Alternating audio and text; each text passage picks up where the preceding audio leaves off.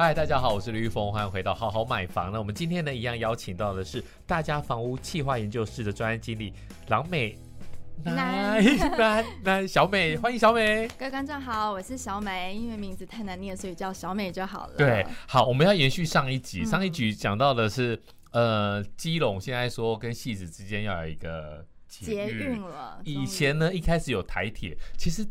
意思是一样的啊，嗯，对，有区间车好，但不行，台铁不行，台铁就没有高大上。对，后来那个谁就说，林荣昌就说要弄一个轻轨，对，轻轨那时候只要八十几亿，结果呢，大家还觉得说这样还是不能够推动房价，所以现在要把它捷运化。那我就告诉你说，我以前哦，不是不是朋友喽，就是我以前，我以前在。呃，非常非常年轻的时候，还是伊娜的时候，那时候就在汐止福德一街，嗯，还是福德一路，我也忘了，我就买了一个房子。那房子竟然叫什么？捷运喜来登哦，听起来是绑捷运的意思。对，听起来是 高大上。那那时候呢，其实上一集那个谁小美有提醒我们说，嗯、哎，你要看它的站点啊，你什么时候？我告诉你，我也有。嗯，然后呢，那个跑单姐姐啊，说哎，金娜金娜来，弟弟我带你去看。我们到了一个地方。建案的正对面啊，斜对面有点斜对面，比较靠近麦当劳那边，有什么？有一个铁皮屋封了起来，很大。你看哦，哎，你看不到里面，但是那个铁皮屋上面喷了什么？捷运的 logo。你想想看，那你眼见为凭嘛？小美是你，你会信吗？如果是我还没入行之前，我可能就会信了。我那时候就是还没有跑房地产，嗯、所以呢，我就想说。他案子都叫捷运喜来登，嗯，然后呢，我也看到了捷运的预定地、站点预定地，然后呢，也有铁皮围里，也喷了那个 logo，也喷了 logo，我就买了。买了之后，我告诉你，现在已经二十年过去了，有没有捷运？没有捷运，屋里已经变成二十年了，还是没有捷运。然后你现在去实价登录查，它已经没有捷运喜来登了。它只剩下喜来登，嗯，所以呢，如果你现在真的就是你看准了，哎，台北市好像新北市这样一路下来，江子村那边靠的捷运，靠的轨道经济起飞，你要抓紧这最后的时间，你要在八堵在戏子这边买房，先冷静一下，对，等动工了，对，没错，等动工，至少你先等到今年的县市长选完，对。选完之后呢，因为捷运就对我告诉你，捷运跟民生线一样，就是龟山岛。嗯，在选举的时候会扑起来，然后选完之后又会扑回去，所以呢，大家冷静。但是我们今天来讲了一个更严重的，就是因为我们很身边很多的朋友买了很多的房子。现在他们都很害怕一件事情，升息，升息这个状况，因为对。一定会升的，那只是说是每次升的幅度跟升的频次啊。嗯、那在按照央行过去这个惯例来讲的话呢，应该会比较缓步的调升，大概一次最多顶多一码，一码，对一码，事实上大家听蛮多的，但是我也。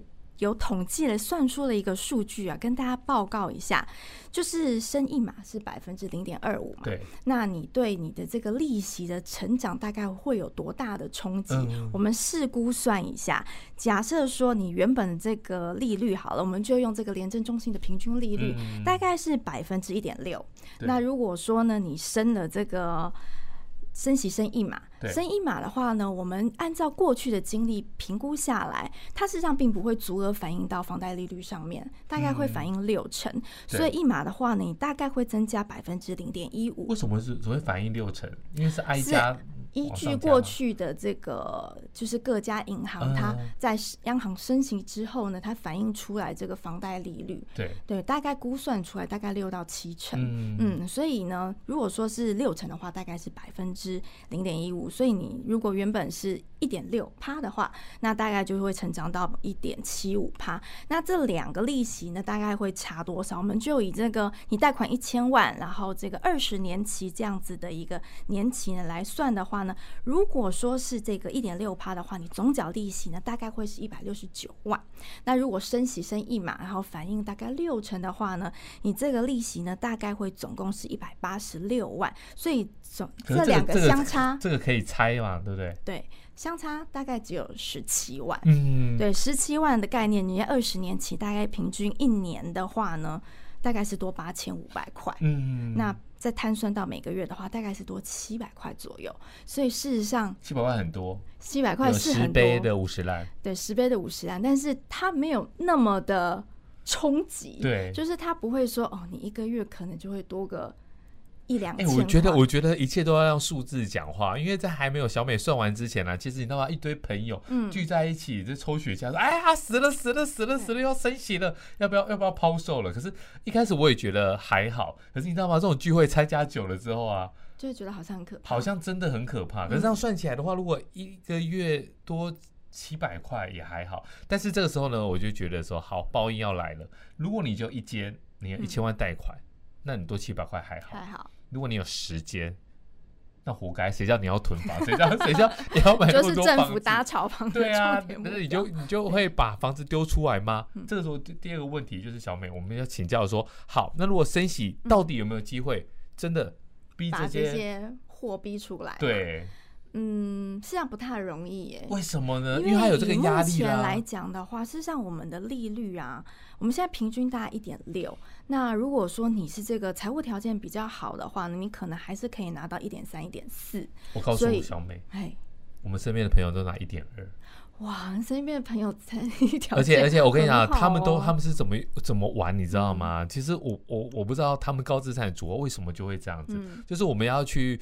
贷款啊，第一个你陈述要 fight，你要跟银行拜托求爷爷告奶奶，也要跟他们的高层塞奶啊，拜托拜托拜托给我贷到八成。第二个利率，嗯，我们也要要跟他錙錙錙錙铢计较，就是说，哎，好，那不然我给你七成五，但你利息再给我降一点。可是你知道高资产族，我身边的大部分的朋友，他们呃以前买的房子，他们不告诉我说什么时候买的，但是他们都是一点二。他们不是在银行那，不是在银行端。以前呢、啊，人寿还可以放款的时候，嗯、你他们跟呃，比如说我很有钱，那小美你是、嗯、啊，不能这样讲。好，我很有钱，我要给我的小孩子，嗯、那那我可能会有这遗产税的问题，那怎么办呢？我买一个趸寿的保单，嗯、几亿，然后呢，我对寿险，然后呢，等我我走了之后呢，继承人就可以一个避税。嗯、那另外一方面，你要。配合我的，就是你要提供我的优惠，就是说我这些房子房贷要给你们做，嗯、你一定要比银行端还要低。哦、可是这些是高资产族，对，那一般有没有那一种就是很爱买的大妈大叔？那这些大妈大叔没有办法把他们的货给逼出来吗？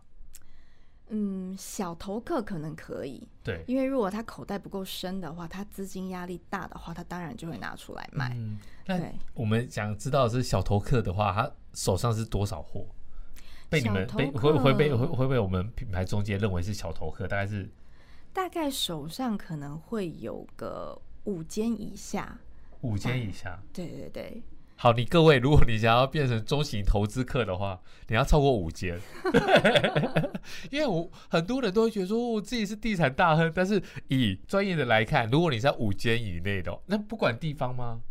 嗯。当然，如果说是比较，比方说中南部好，因为总价比较低嘛，所以它是比较有机会有比较多间的。那如果说你以台北市来讲啊，实际上你手上有两间已经算很厉害了，很厉害了。对，如果是两间就是地点不错大楼的话，像是蛮厉害。那我们就我们就不要给大家那么大的压力。好，那我们回到升息，那升息的这个这个数字啊，对一般人来讲听起来是还好，可是对市场，我们就讲到刚才提到的一个一个状况，就是说很多人他不让数字说话。嗯，以讹传讹，然后就会惊吓。那对市场会不会有真的心理方面，最后影响到实质买卖的一个？心理方面一定会有很大的一个影响。但是这次又比较特别，是因为央行喊升息喊很久了，所以呢，大家有心理准备也很久了。那包含像媒体也好，就是为什么我会算这个数字？嗯、因为很多这个媒体请我帮忙算一下，有有我就请小 美算过，也算很久了，对，对，算过很多次。所以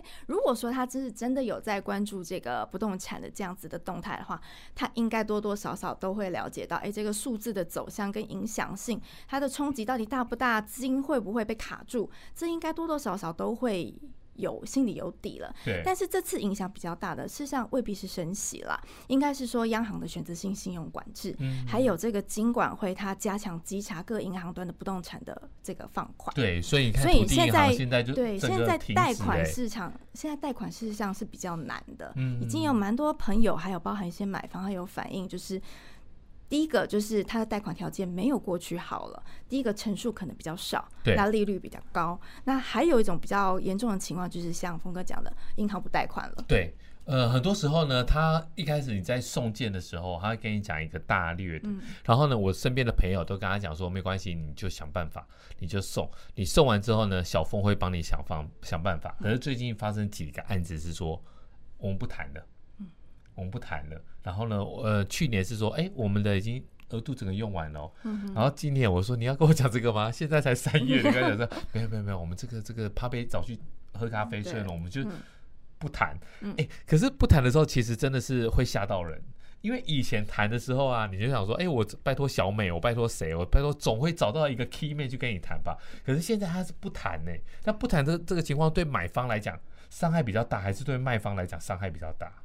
当然，对买方来讲，他的伤害蛮大的，因为突嗯，你通常会谈到就是贷款的时候，可能都已经签约了。对对，那你会有一个违约的风险在。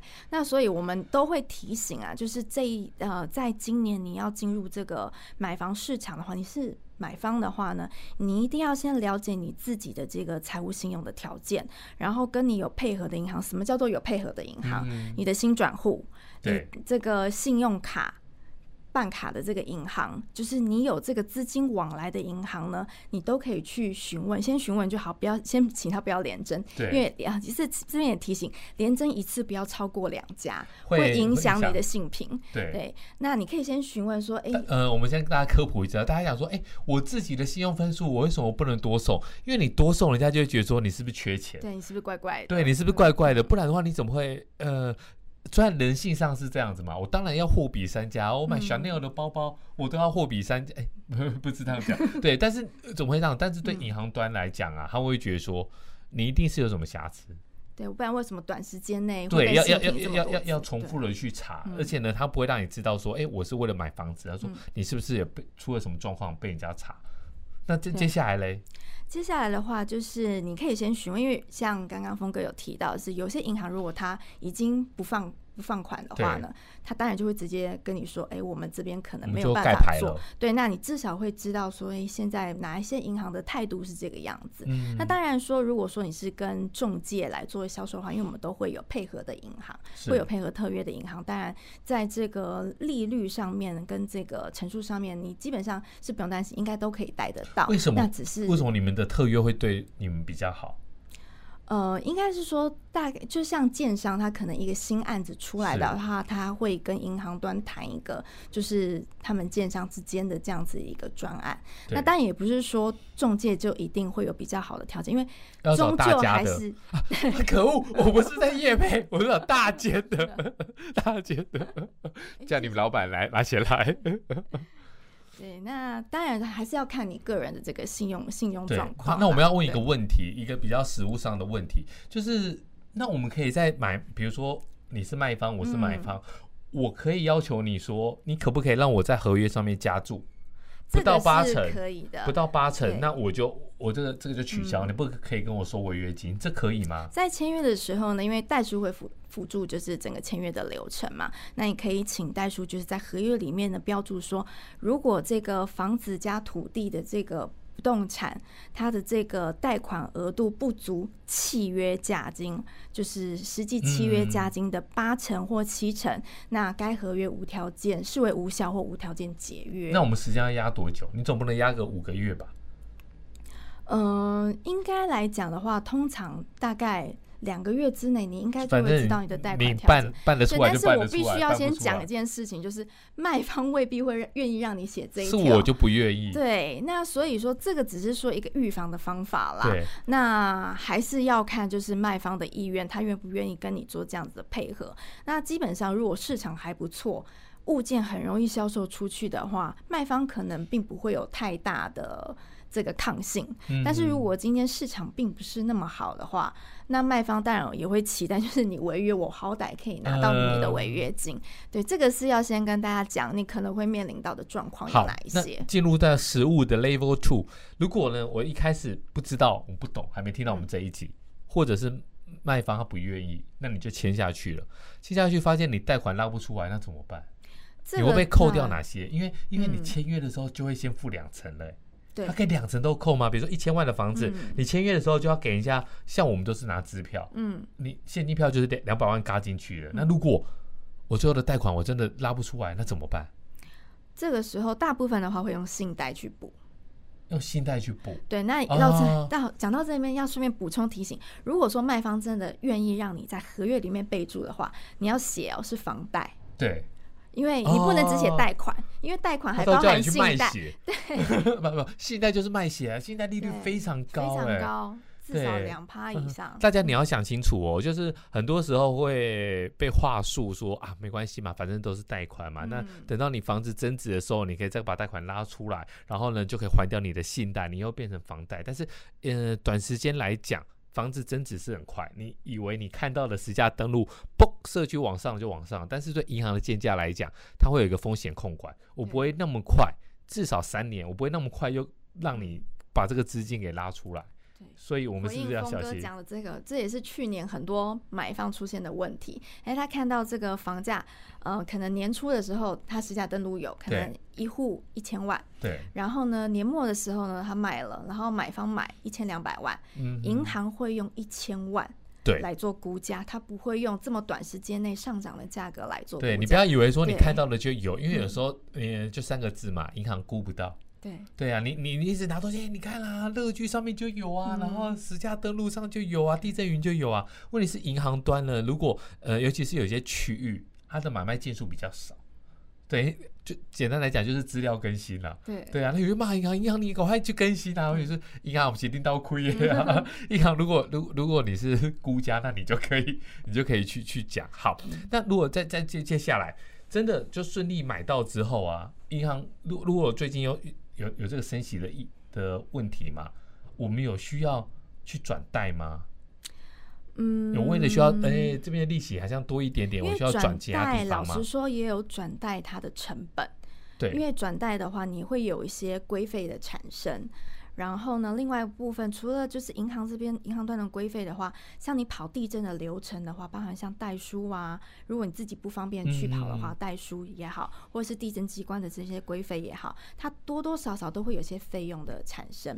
那如果你的利息，我们刚刚算，你贷款一千万二十年期，总共也不过增加。也不能说不过啊，十七万也蛮多的。但是十七万也是分二十年摊啊，对，每一年又那你可能对你可能转贷的这个过程，搞不好就会花个几万块。对，就是有没有必要这么把冒进？对。那另外一个部分的话，如果说你是可能才刚买没多久，可能两年内的话，你也要看，因为很多房贷它会绑一个期间，就是在一定期间之内你是不能提前清偿的。是对，如果提前清偿的话，也有一些费用的产生，那这个费用都不低，对，那这个都是要看你当初的贷款条件如何。那真的是，如果说真的央行升息的幅度没有很高，如果只有升半码的话，呃，我我们是建议大家可以不用这么贸然或者是这么紧张的想要转贷。嗯，对，我觉得不用那么紧张。好，第二个议题，我们先来讲，呃，刚刚讲的都是买房子，但是我发现很多朋友呢已经没有办法。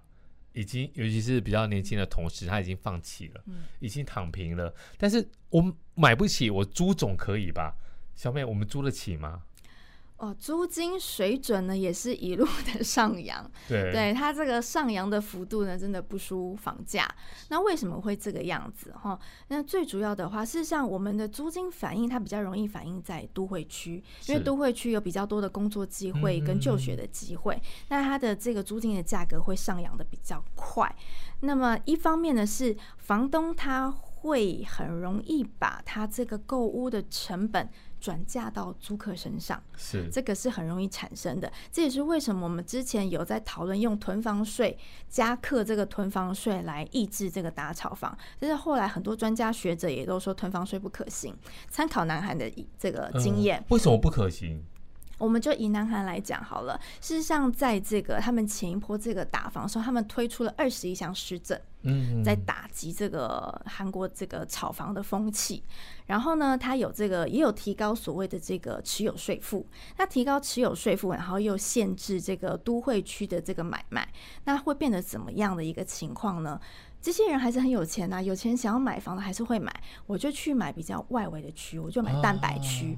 结果呢，一层一层对蛋白区的价格呢就涨上来了。当价格当蛋白区的价格涨了两层三层的时候，你会觉得怎么样？蛋白区都这么高，蛋黄区为什么不能买？对，所以又回来买蛋黄区。哦、这时候就会觉得，哎、欸，那些持有成本对不是问题了，因为价格涨回来了嘛。嗯、对，那又变得首尔的价格翻倍了。对对，那参考这个南韩的这个血淋淋的案例，所以台湾可以吗？台湾可以吗？你看，哎、欸，现在外围已经涨那么多了，青浦，然后很多的从化区、江子翠已经涨回，那台湾尤其是东区会再推回来一一波吗？呃，台北市的高价的这个部分的话，当然它不会反应的这么快，嗯、但是它很有可能就是就是慢慢的这样五趴五趴，或者是这种十趴以内的煮青蛙，对对，慢慢的上去，因为毕竟呃它的平均价格如果是在这种九十几万上下的这个区域，嗯、你要一下子推到一百万，真的是有点难。对对，但是呢，当这个外围区价格已经明显的走升呢。嗯，前几天这个报纸也有看到，就是新竹这边新建案，不是新建案，新的社区的这个价格六字头了。对啊，六字头了。对，这个我有个小故事，就是当初呢，我有一个朋友，我第一次看到说竹北六字头的时候，是看到我一个朋友，他是一个建商，嗯，他在这边骂，我说你干嘛骂？你自己不是在那边推案吗？赚对钱不行吗？说啊，我就只卖到四十八啊，所以呢，就是一层一层一层给推出来。可是我觉得很悲哀的一件事情是说，那我们有没有机会？不是，这不是机会，因为我们以前就是每个月我都会拜托小美一件事情，就是请她帮我分析这个租租金指数。哎、嗯，租金指数，我们不要讲正斜率、负斜率，你可能听不懂。哎，它是这样子，哎，四十五度角上去，哎、嗯，那难道？不会有租不起的状况吗？那如果呃租不起的时候，租金不会往下跌吗？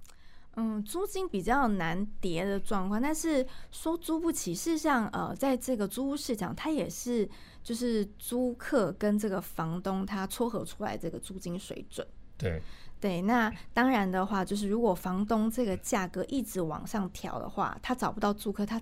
必然是要降租的，对对，这也是很多店面为什么在这一波之后，这个租金也直接拦腰砍半了。我觉得，对。那我们题外，我对店面真的很有兴趣。小美东区的店面还有救吗？既然你有提到这个东区的店面啊，嗯、呃，我觉得现在很多的这个商场商场化这样子的一个效果会比较强，嗯、对，尤其是信义计划区成功之后。很多的包含像，事实上我们看到新版特区，嗯、新版特区旁边它有一个老的这个商圈，它也要做都更，然后未来也要做空桥连到这个新版特区里面。嗯、对，那事实上大家可以观察到，就是这个新一计划区它启动这个购物中心空桥带动这个人流的效果是蛮不错的。那东区可以期待的话呢，大概就是期待那个那个 SOGO 旁边的这个钻、嗯、石塔，对，钻石塔。那未来的话，应该是星光三月会进驻。对，那当然，未来的话，可能就是百货业带动这个整体区域发展会是一个取向。所以等于街边，呃，我们先跟大家科普一下，就是说商场，比如说你到 A 九、A 十一、A 四，你进去之后，你就给它抽成，你不用负担那么大的一个装潢成本，因为外观维护都帮你做的碎碎。但是呢，以前东区很多那种街边店生意很好，但现在街边店没有生意之后，那那些房东怎么办？大部分的话就是做临时特卖会比较多。那现在有比较多的一个取向，我们觉得也是一个未来的趋势啊。就是街边店的话，它可能转做这种体验式服务的这样子的一个会比较多。对。那餐饮业的话，基本上也还是会以街边店比较。能够有有机会，因为那个 walk in 嘛，就是人潮会转进去。对，那这是比较有可能发展的一个趋势。对，那回顾到就是住宅市场来讲的话呢，政府当然也会力推这个社会住宅，但社会住宅的量体还不是那么大，嗯、所以呢，租金水平还是会有上扬的一个迹象，尤其是房价上不会对房价上上扬。那如果政府他又把一些持有成本拉高的话，很有机会又会转嫁到 租金上面，所以我们预期租金应该是不太可能会下跌的。了解，好的，那我们这两集真的非常精彩呢。我们希望说下次还有机会再找小美来聊更多更有趣一题。谢谢小美，拜，拜拜。